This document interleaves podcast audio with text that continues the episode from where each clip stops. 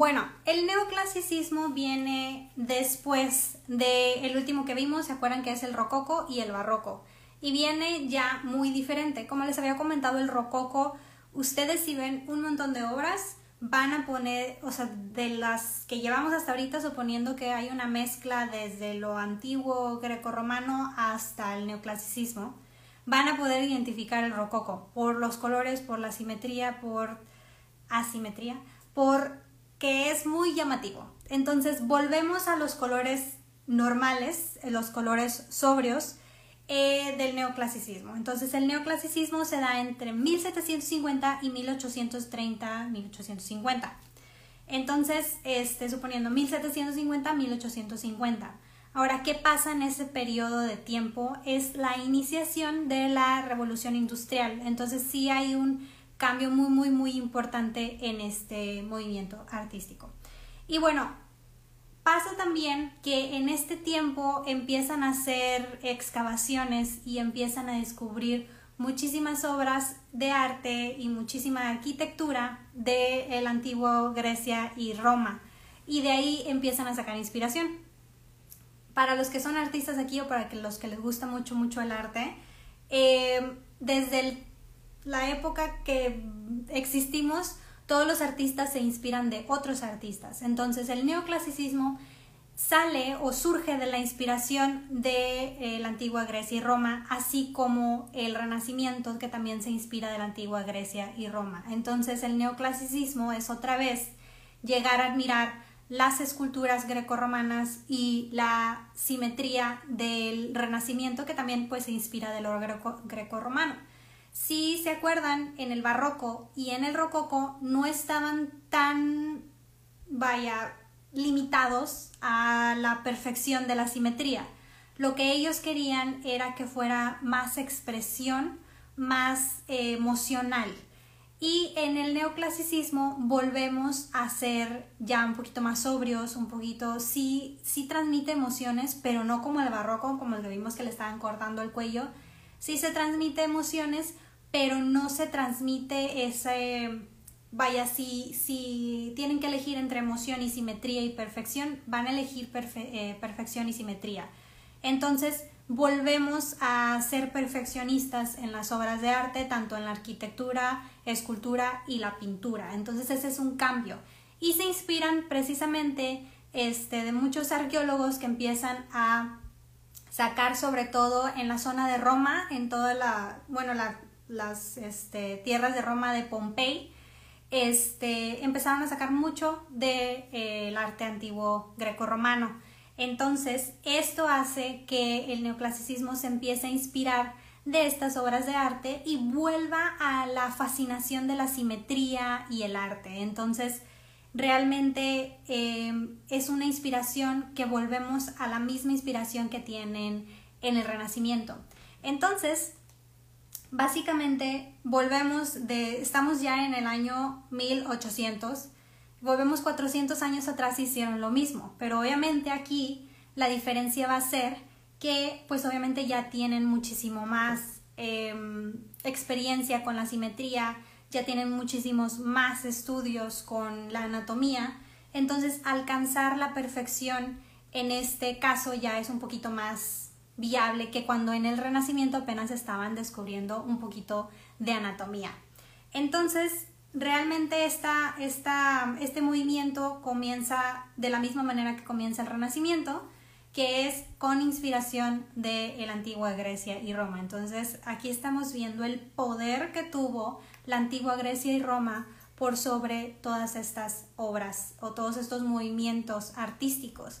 Entonces, a pesar de que esto fue hace miles de años, literalmente, eh, sigue teniendo, sigue eh, teniendo impacto en las obras ahorita que estamos hablando de 1800. Entonces, realmente ellos fueron muy, muy importantes para el movimiento porque fueron fuente de inspiración de uno de los, de muchos movimientos muy importantes como el Renacimiento y ahora lo estamos viendo el neoclasicismo.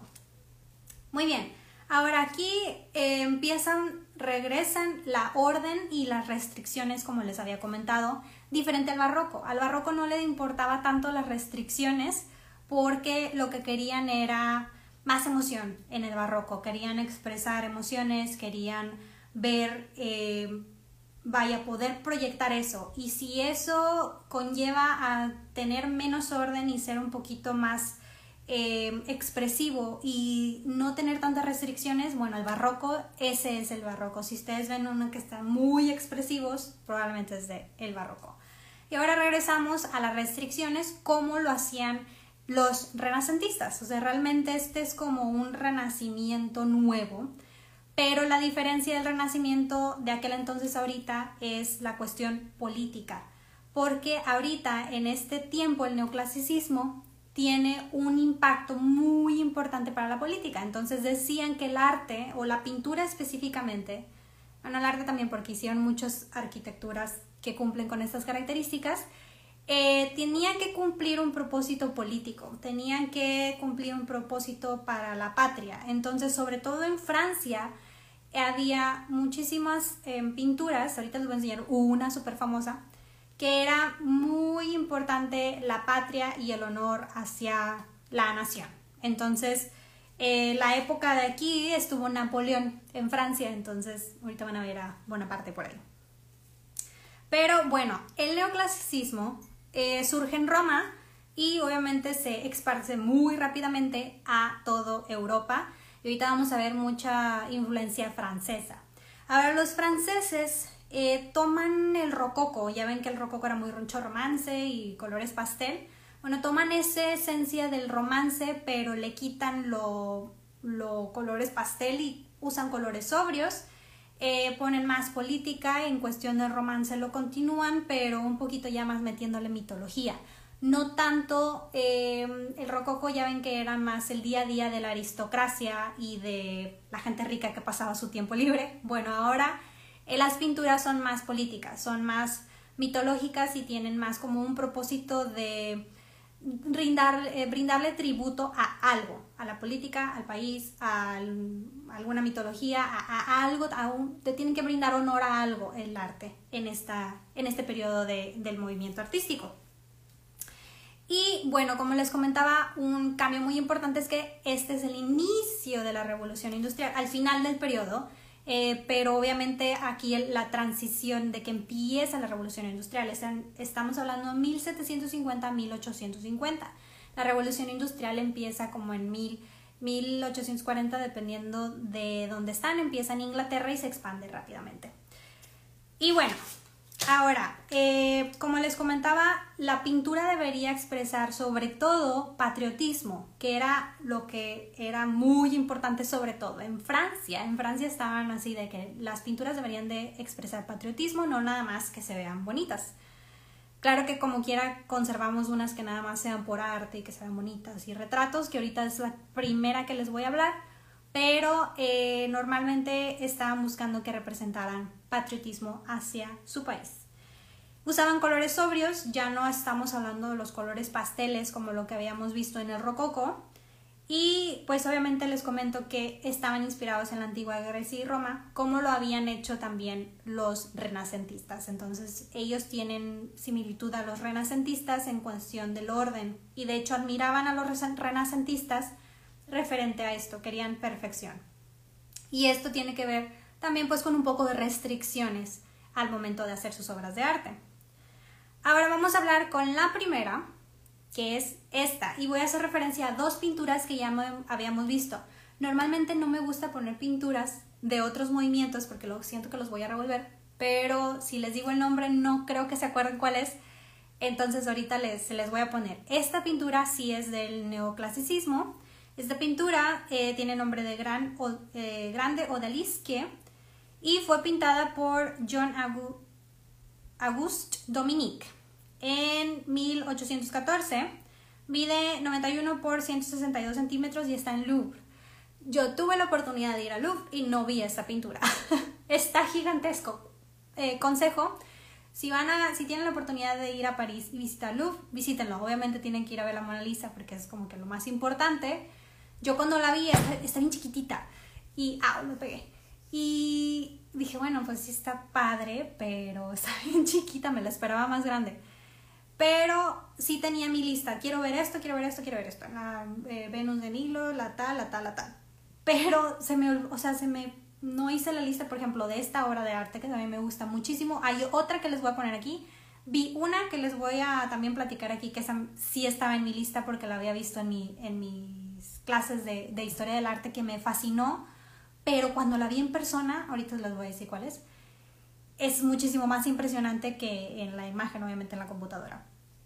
Pero bueno, el, tip es, hagan una lista de las obras que quieren ver en, en Loop, porque eh, está muy revuelto.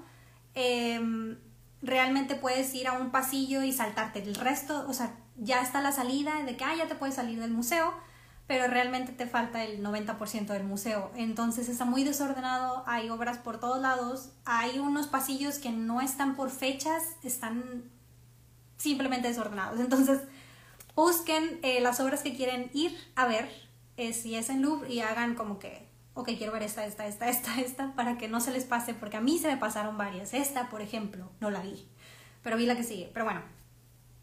Ok, bueno, esta fue pintada en 1814 y esta fue una comisión, o comisionada, por la hermana de Napoleón, por este, Carolina, Caroline Bonaparte y fue muy, muy, muy, muy criticada porque pues está muy sensual esta fotografía, pero esta fotografía fue inspirada de otras fotografías. Esta pintura fue inspirada de otras dos pinturas muy famosas que ya habíamos hablado de ellas. Si recuerdan Venus de Urbino y este, eh, la Venus dormida o Sleeping Venus, también de Tintán, Titian y de eh, ah, Giorgione, Giorgione. Entonces dije, bueno, pues nada más lo voy a mencionar, pero no creo que se acuerden. Entonces, vamos la primera, que ya lo habíamos visto anteriormente, que es esta. Esta no es del movimiento neoclasicista, pero esta fue inspiración tanto como esta. Esta fue la primera que salió y luego vamos a ver después la de Manet, que también está inspirada en esta. Entonces esta es la de Sleeping Venus, la Venus dormida, que esta fue, eh, Titian ayudó a hacerla, pero ya realmente fue de Giorgioni. Y posteriormente él hizo su versión, que a mí me gusta más la versión de Titian, que es mi favorita de todas las versiones, esta es mi favorita. Eh, y posteriormente la neoclasicista, que es esta, que es la versión de Jean-Auguste Dominique. Entonces, lo que estuve investigando ahí es si es la hermana de Napoleón, al parecer sí, pero no pude confirmar al 100%, pero sí fue comisionada con ella, porque busqué la cara de la hermana de Napoleón y se parece, entonces probablemente sí. Y pues por eso la criticaron, total. Criticaron mucho porque aquí les gustaba mucho el, el orden y la exactitud, entonces dicen que las proporciones que utilizaron aquí pues no son realistas. Pero yo veo la pintura y realmente se me hace una pintura muy muy bonita es una de mis favoritas también aquí en el neoclasicismo. Y realmente aquí estamos viendo las características de los colores sobrios, del orden y de que no están tan expresivas como lo que habíamos visto en el barroco. En el barroco tú ves una versión de esto y ves mucha expresión, mucho, un poquito más desorden, un poquito más movimiento. Y esto se quita en el neoclasicismo y vuelve al orden que había pautado el antiguo Grecia y Roma y el, el renacimiento otra vez. Tenemos un desorden otra vez y otra vez el orden en el neoclasicismo. Y más adelante vamos a seguir viendo este tipo de tendencias. Pero bueno, esta es una de las obras eh, más representativas también del neoclasicismo, una de mis favoritas también. Y realmente eh, vemos sin mucha tendencia, mucho parecido también a los colores que usaban los renacentistas la exactitud y el orden de los renacentistas. Entonces vuelve toda esa tendencia que los renacentistas habían tomado de la antigua Grecia y Roma. Y bueno, ahora la que sigue, esa sí la vi, que es la que les digo que cuando estaba en mi clase de historia del arte, me gustó, o sea, me gustó, dije, ah, está en Louvre y sí la apunté. Había muchas obras, entonces se me pasaron varias. Pero cuando la vi en persona dije, wow, tengo una foto por ahí, luego se las comparto a ver si, a ver si por ahí las tengo, tengo un desorden en mi iCloud. Y eh, está muy impresionante, que es la que sigue, esta. Que se llama The Oath of Orati, el juramento de Orati. Y este, ah, oigan, ahorita que se me va, ahorita que dijeron, dijo Daniel, se ve como que está posando. Se parece, yo creo que el Titanic también se inspiró en este tipo de obras, ahorita que se me ocurrió. Bueno, ya, regreso. El juramento de Orati. Eso está impresionante en persona. Está realmente impresionante. Mide 330 por 425 centímetros, o sea, 3 metros y medio por 4 metros y medio, casi. Está gigante, está... Yo me quedé un buen rato viéndola porque sí está muy impresionante. Por el tamaño y también la historia me, me gustó mucho.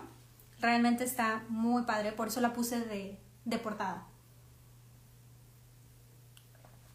Y bueno, esta fue pintada por Déjame primero pongo el, el artista porque las siguientes dos obras son de él. Este señor, el señor Jakes Luis David, fue el artista de las dos obras que les voy a mostrar ahorita, que es esta, el juramento de eh, Orati o de Oath of Orati, of the Orati. Y está muy, muy padre la historia. Esta está en Louvre, entonces si van a Louvre tienen que ver esta. O sea, a lo mejor no les gusta mucho, pero por favor vayan a ver esta porque en vivo está impresionante porque está gigantesca. Pero bueno, esta hay algo que, es muy importante del, movimiento neoclasicista y es que em, utilizaban muchos mm, detalles de aquella época que ya no eran relevantes en esta época porque obviamente ya la arquitectura no era así, ya la vestimenta no era así. Entonces en muchas obras van a ver vestimenta como esta que era la vestimenta clásica de los romanos. En el primer, en el primer pedazo vemos como una eh, representación de los gladiadores romanos en aquella época y posteriormente en el resto de la, de la imagen vemos las ropas, el ropaje que usaban normalmente la antigua Grecia y Roma. Y realmente es como brindarle tributo a aquella época pero esta obra realmente es una obra muy patriótica. ¿Por qué? Por lo siguiente, la historia. La historia es que el señor del medio es el papá de los tres hijos, el papá de los tres hijos que están del lado completamente izquierdo. Esta persona es Publius Horatius y sus hijos son sus tres hijos los que están del lado izquierdo. Y la escena representa el momento en que Horatius manda a sus tres hijos a la guerra de Curiati. Realmente es un momento en donde están honrando el sacrificio de la vida de sus tres hijos. Entonces él les está dando las espadas y está brindando un tributo a su patria porque está dando sus tres hijos varones para poder ir a la guerra y poder defender a su patria. Entonces es 100% este, patriotismo.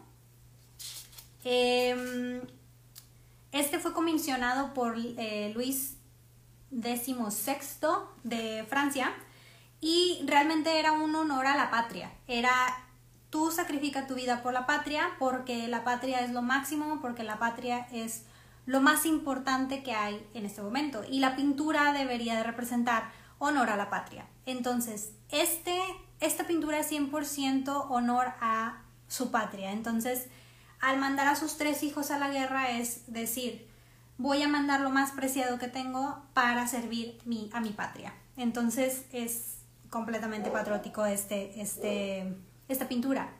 Ahora, los, de los tres hijos murieron dos y sobrevivió uno en la guerra a los que los mandó y posteriormente pues ya del lado derecho vemos una escena también que les gustó muchísimo a los este, críticos del arte, porque vemos otras dos escenas.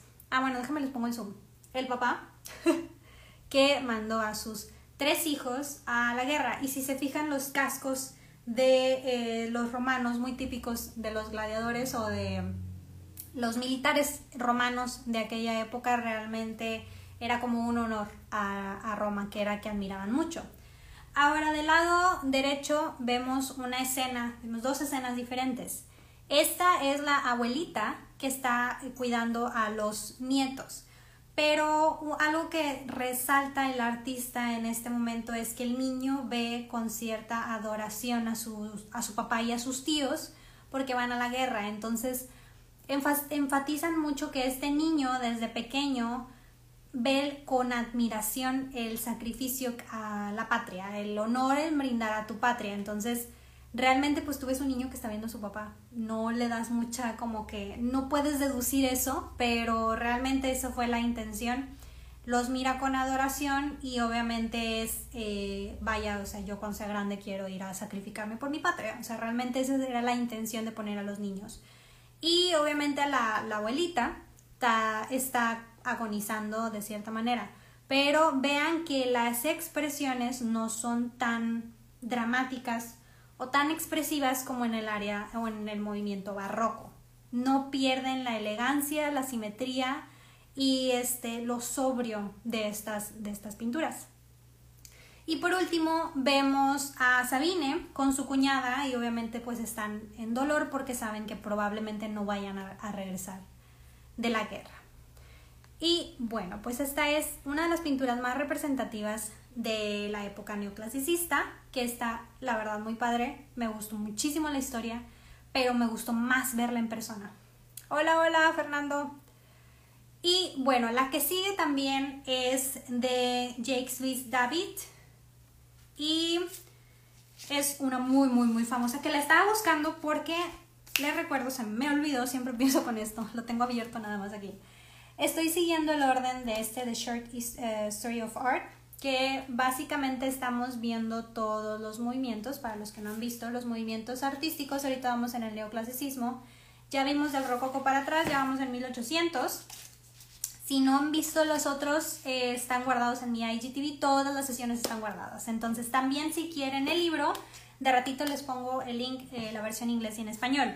Ahora, de aquí me baso y me baso en los artistas y lo más común y luego también viene eh, la información de las obras más representativas de cada movimiento, si ven, pero yo aparte investigo un poquito más, sabía que no viene el del Napoleón aquí, que es el que les voy a enseñar, este, ¡ay! A ver, lo voy a poner en chiquito porque si no, no se ve completo, ahorita lo pongo en grande.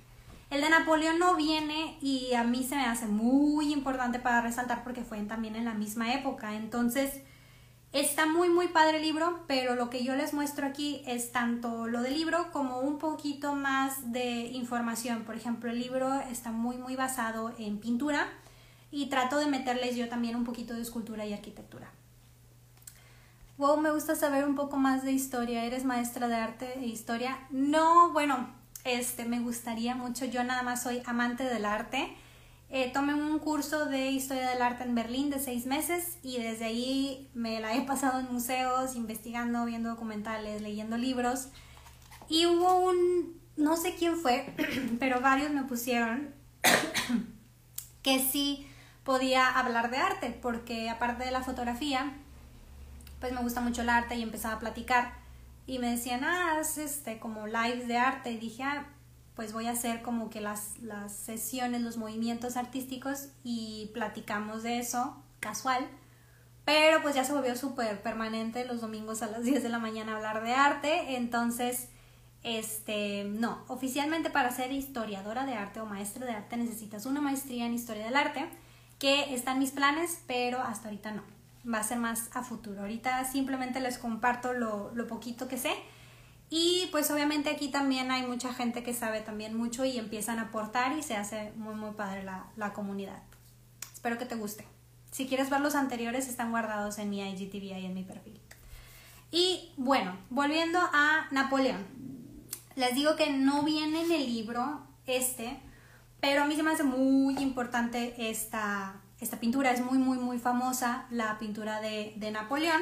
Fue pintada en 1801 y se llama Napoleón Crossing the Alps, o Napoleón cruzando los Alpes. Muy patriota se me hace esta pintura, muy elegante Napoleón ahí con su... Decían que estaba, bueno, ya después hablo de Napoleón, porque eso ya me, va, me voy a consumir mucho tiempo.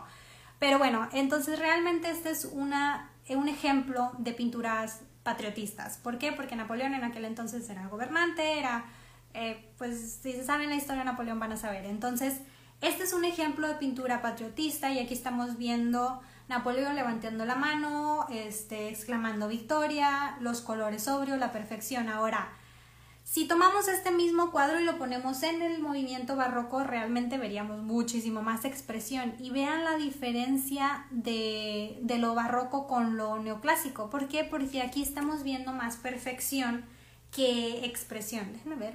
Es que me quedo en la, en la mera cara de, de, Napoleón. Pero bueno, ahorita lo, lo quito. Vean el caballo que sigue siendo una expresión, pero no tan emotiva como en el área del, como en el movimiento barroco. Se continúan los colores sobrios, pero en el movimiento barroco son más oscuros. Entonces empiezan ustedes a identificar eh, con estos colores, con estas expresiones, con la simetría, con el orden y detalle, pero no tan emocional, y entonces empiezan a identificar movimientos, y este es uno de, de ellos. Bueno, esta es una pintura muy, muy importante. Eh, también es de Jacques eh, Luis David, que es el que les puse ahorita. Y pues si no quería que se me pasara esto. Ahora les voy a hablar de una escultura y una construcción súper importante de arquitectura. Y ya voy a terminar casi el neoclasicismo. Bueno, me voy a extender con la última. Gracias por compartir, gracias por ver, gracias, gracias por tu mensaje. Muy bien, ahora en escultura les voy a enseñar esta que me gustó mucho, que realmente no es como, si tú la ves, sí te puedes confundir en qué movimiento es, no es muy obvia que sea del neoclasicismo, pero me gustó. Siempre les pongo ahí unas que, que me gusten. Se llama Psique eh, reanimado por el beso del amor de este, el artista Antonio Canova y está Louvre. Esta tampoco la vi. Realmente si lo hubiera visto creo que lo hubieran mirado, pero sí hubo pedazos que de plano no vi. Era demasiado, me pasé como seis horas ahí y ya no sabía ni qué onda con mi vida. vi unos retratitos de los meninas también que estaban muy, muy lindos. Bueno, este... Mm, déjame tomar un café porque ya me está doliendo la garganta. Solo déjame decirte que lo haces muy bien, éxito en tus proyectos, te pongo más atención a ti que a mi maestro de historia del arte. Eres muy expresiva, sientes mucho las pinturas, ya soy tu fan más. Ay, muchas gracias, qué lindo mensaje.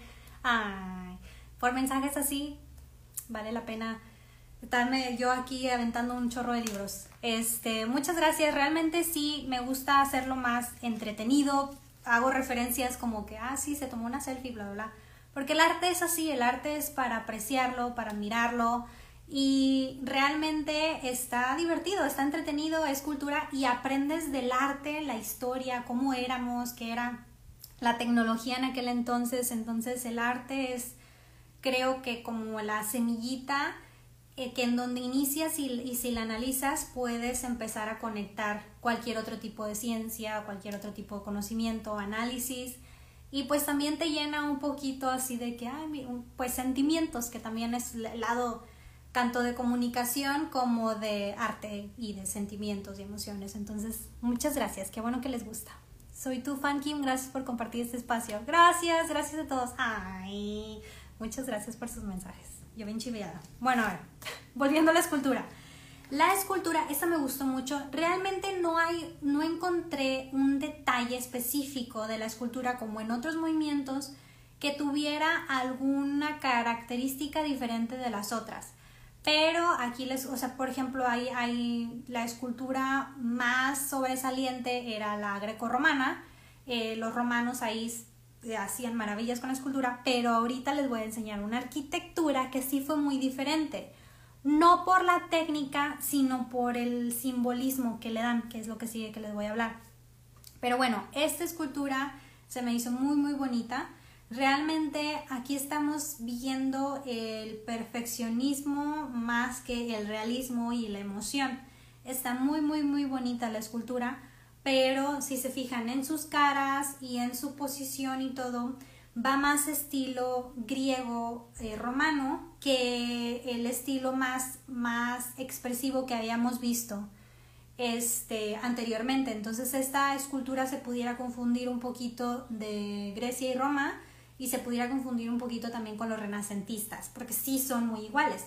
De hecho, La razón por la que puse una escultura aquí es porque hicieron muchísimas esculturas en aquel entonces que si tú vas a Francia y ves esculturas tipo griegas y romanas, pues sabemos que saquearon a Grecia y a Roma. A Grecia casi lo dejan sin nada. Si ven el Partenón, está completamente saqueado, nomás hay piedras. El Coliseo, la mitad se la agarraron, el, pues el, material para hacer otros eh, diseños. Y mucho de esto fue Europa, bueno, mismo Europa. Mucho de esto fue Francia, Alemania, España, Inglaterra. Entonces sí vemos muchas obras de ellos en estos países. Entonces cuando vas a Francia y ves muchísimas esculturas por todos lados estilo romano o griego, dices, bueno, se la robaron de allá y se pusieron a, a ponerlas aquí en todos lados. Pero no, realmente unas sí son robadas y otras son simplemente de estos movimientos este, como el neoclasicista que imitaban la el tipo de escultura o el diseño de la escultura como lo hacían antes en la antigua Grecia y Roma. Entonces, por eso, este, de hecho, en, inicialmente antes de mi clase dije, miran todo lo que se robaron, todo lo que se robaron, pero no, realmente era de, de ellos, de esa época, simplemente imitaban el, el estilo greco-romano. Entonces, esa es la razón por la que se parecen. Entonces, si tú pones esculturas griegas, romanas de la antigua Grecia y Roma, y renacentistas y neoclasicistas, sí va a estar bien difícil saber, pero igual un poquito del material, la técnica y si tienes todos esos datos, pues sí lo puedes ubicar. Y si tienes la fecha, pues ya. Pero si no tienes la fecha, sí es muy difícil, muy difícil ubicarlo. Y bueno, voy a cerrar el neoclasicismo con, para mí, de todo lo que estuve leyendo, se me hizo este, muy impresionante y aparte que me encanta admirar esta arquitectura. ¿Quién la ha visto en persona? El famosísimo Arco del Triunfo que se ubica en París, eh, ahí por los Campos Elíseos. Preciosa, que si subes a la Torre Eiffel la ves desde lejos. Realmente este Arco del Triunfo tiene muchísima historia y realmente es una representación este, arquitectónica del neoclasicismo. Y la razón de que sea una representación del neoclasicismo es porque cada esquina, cada detalle, detalle, detalle representa algo de la guerra de Francia, de su historia, de sus militares. Entonces, realmente este es un monumento 100% hacia la patria, hacia la Revolución Francesa y hacia eh, la Revolución del Imperio también. Entonces se me había olvidado uno. Todas las esquinas, todos los detalles, estamos viendo momentos de guerra, estamos viendo nombres de militares, estamos viendo momentos en que fueron pérdidas de guerra, gana, este, victorias de guerra, etc. Por eso es el nombre del arco del triunfo. Entonces aquí está todo plasmado de, ahorita les voy a enseñar el zoom, todo plasmado de, de las guerras que tuvo Francia en aquel entonces. Entonces, ese se me hizo muy, muy importante mencionarlo. No lo menciona el libro, pero este, pues es importante mencionarlo para cerrar y que vean también no solamente pintura, sino aquí sí se me hace muy importante mencionar este. El neoclasicismo obviamente empieza les comento que empieza en Roma, pero se expande y en donde repercute mucho, sobre todo el patriotismo, es en Francia. Este, el rococo también se dio en Francia, entonces Francia ahí anda con bastante arte por todos lados. Pero bueno, les voy a enseñar el zoom, entonces ya saben que es el, arco del triunfo. Ahora, aquí estamos viendo momentos, les voy a decir en francés, a ver cómo me va.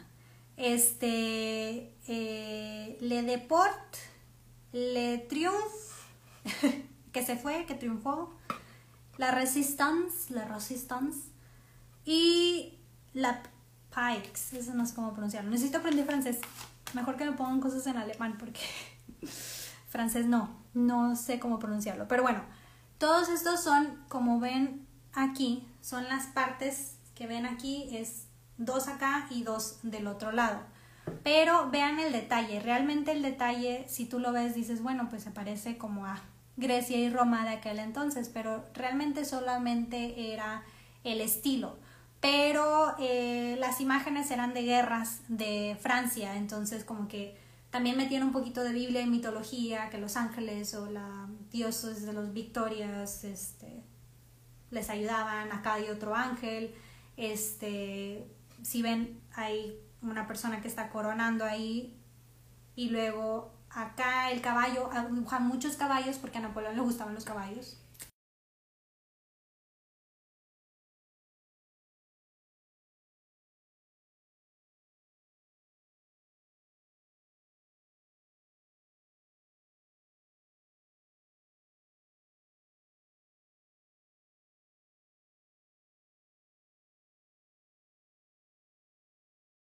De batallas de las que se llevaron. Entonces, si las bolitas que ven ahí empiezan a poner nombres de batallas, los chiquitos son batallas que se llevaron a cabo en diferentes momentos. Si ven también ángeles y trompetas son todas estas deidades que realmente era como que para honrar o para de buena suerte para los franceses. Y también están escritas este, las victorias, la lista de las victorias que se llevaron a cabo. Y regreso a ver si no se les no está tan pixeleado y si me ven bien. Si ven, este, pónganme ahí quién ha visitado el arco del triunfo y si sabían esto o si no lo han visitado tienen que observar esto. Observen todos los detalles que tienen grabados, todas las imágenes, de ahí van a ver momentos de guerra, van a ver momentos de Victoria, van a ver muchos caballos por todos lados. Y los nombres que están, si ven, es un arco, tú puedes pasar ese dentro. Y hacia adentro vemos estas paredes de los dos lados. Y en las paredes están escritos los nombres de los militares que fueron a la guerra, a la Revolución Francesa y la del Imperio los líderes militares, no crean que toda la gente, porque pues eran muchísimos, pero los líderes militares le escribieron ahí su, su apellido y, o sus nombres, sus nombres. Y lo interesante es, vean, no sé si alcancen a ver el detalle, si el internet no me está fallando, unos están subrayados. Los que están subrayados son los que perdieron la vida en el campo de batalla. Y eso se me hizo súper interesante, esto no sabía, esto lo acabo de aprender. O sea, sí sabía de, de todos estos este, pero cuando vi los nombres dije, ah, los militares, tal, tal, tal. Pero no había observado que unos están subrayados. Entonces, los que están subrayados son los que perdieron la vida en el campo. Vean la molestia que se toman para poder brindarle honor a los militares que fueron y especificar cuáles fueron los que dieron su vida en el campo de batalla. Y obviamente si diste tu vida en el campo de batalla es un honor más grande porque diste tu vida por la patria, por Francia, por la France. Entonces, esto era algo muy importante. La patria en ese entonces era muy importante y era lo que regía el arte. Entonces, este pedazo de arquitectura hermosísimo, representación de, de tanto de París como de Francia entera, es simplemente todos los detalles de la historia de la Revolución Francesa y del Imperio. Entonces, si ven, no sé si alcancen a ver de que los nombres, por ejemplo, de este lado vemos Rottenbock y luego Desvaux, y Desvaux está subrayado, y lo vemos un montón, y luego Bursi está subrayado, Lochep está subrayado, Dinot está subrayado, entonces los que están subrayados son los que perdieron la vida en el campo de batalla. Y se me hizo impresionante, me encantó, me encantó ese detalle. Entonces, eh, en resumen, el neoclasicismo es volver a admirar el arte de la antigua Grecia y Roma, regresarlo otra vez al arte como lo hacían los renacentistas.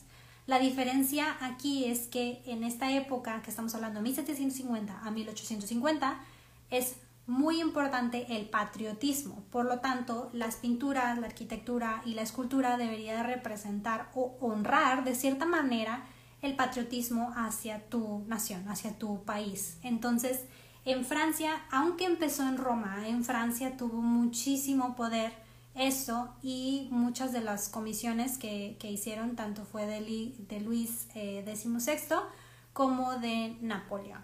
Entonces, este, pues esta es una de las obras más importantes, que es el Arco del Triunfo. Y pues también las que les comenté, pero pues obviamente de todas las más impresionante es el Arco del Triunfo. Es un detalle impresionante y un honor hacia el patriotismo. Y aquí estamos viendo otra vez colores sobrios, estamos viendo orden, estamos viendo restricción también, porque acuérdense que en el barroco no había restricción y era emoción completamente. No quiere decir que no haya emoción en las obras, sí hay emoción en las obras, sin embargo, esta emoción es un poquito más restringida, porque si la emoción pone en juego el orden, la exactitud de eh, las obras, pues obviamente ellos preferían continuar con el orden, continuar con la exactitud, que este, pues ahí sacrificaban un poquito la emoción, por ejemplo, que brindaba el barroco en aquel entonces. Y pues bueno, hasta aquí mi explicación del neoclasicismo. No sé si tengan alguna pregunta. Espero que les haya, díganme si les gustó, espero que les haya gustado, que hayan aprendido algo nuevo. Este, oigan, me corté el cabello. No sé si ya lo vieron. Dije, a ver si lo notan. Digo, yo creo que sí lo notaron. Y aparte me lo pinté. No estoy segura del color, pero bueno. Espero que les haya gustado muchísimo este, esta, este movimiento. Es muy padre. Los dos que siguen también están muy, muy geniales. El próximo domingo vamos a ver el romanticismo y luego el que sigue el realismo, que son los de septiembre. Y en octubre, en octubre sigue impresionismo y postimpresionismo, que son de mis favoritos. Y luego es impresionismo y arte new. Uh, aquí hay un artista muy, muy, muy famoso que me encanta, que es Gustav Klein. Está muy padre sus obras y tiene una historia impresionante. A ver si me me pongo una en específico para hablar de él, pero o más adelante, para no hacerlo tan largo y poder eh, cumplir con todos los movimientos. Pero bueno, pues espero que les haya gustado. Muchas gracias a los que vieron desde inicio a fin. Y pues nos vemos el próximo domingo a las 10 de la mañana para hablarles del romanticismo. Ya nos vamos a 1790 y a 1880. Pues muchas gracias, espero que disfruten su dominguito que ya se hayan tomado su cafecito y que desayunen rico. Y pues bueno, muchas gracias. Voy a guardarlo, lo voy a guardar en el IGTV para que lo puedan ver de ratito y ahorita les comparto los pasados. Em, lo voy a poner en mis highlights y en los highlights siempre pongo eh, una monita de, de, aquella, de aquella época. Ya llegó mi sobrina, me está viendo por la ventana, así que, hola, vine a visitarte, ahí voy. Y bueno, entonces nos vemos el próximo domingo a las 10 de la mañana. Muchas gracias por ver, muchas gracias por sus mensajes. Les mando besos y que tengan excelente domingo.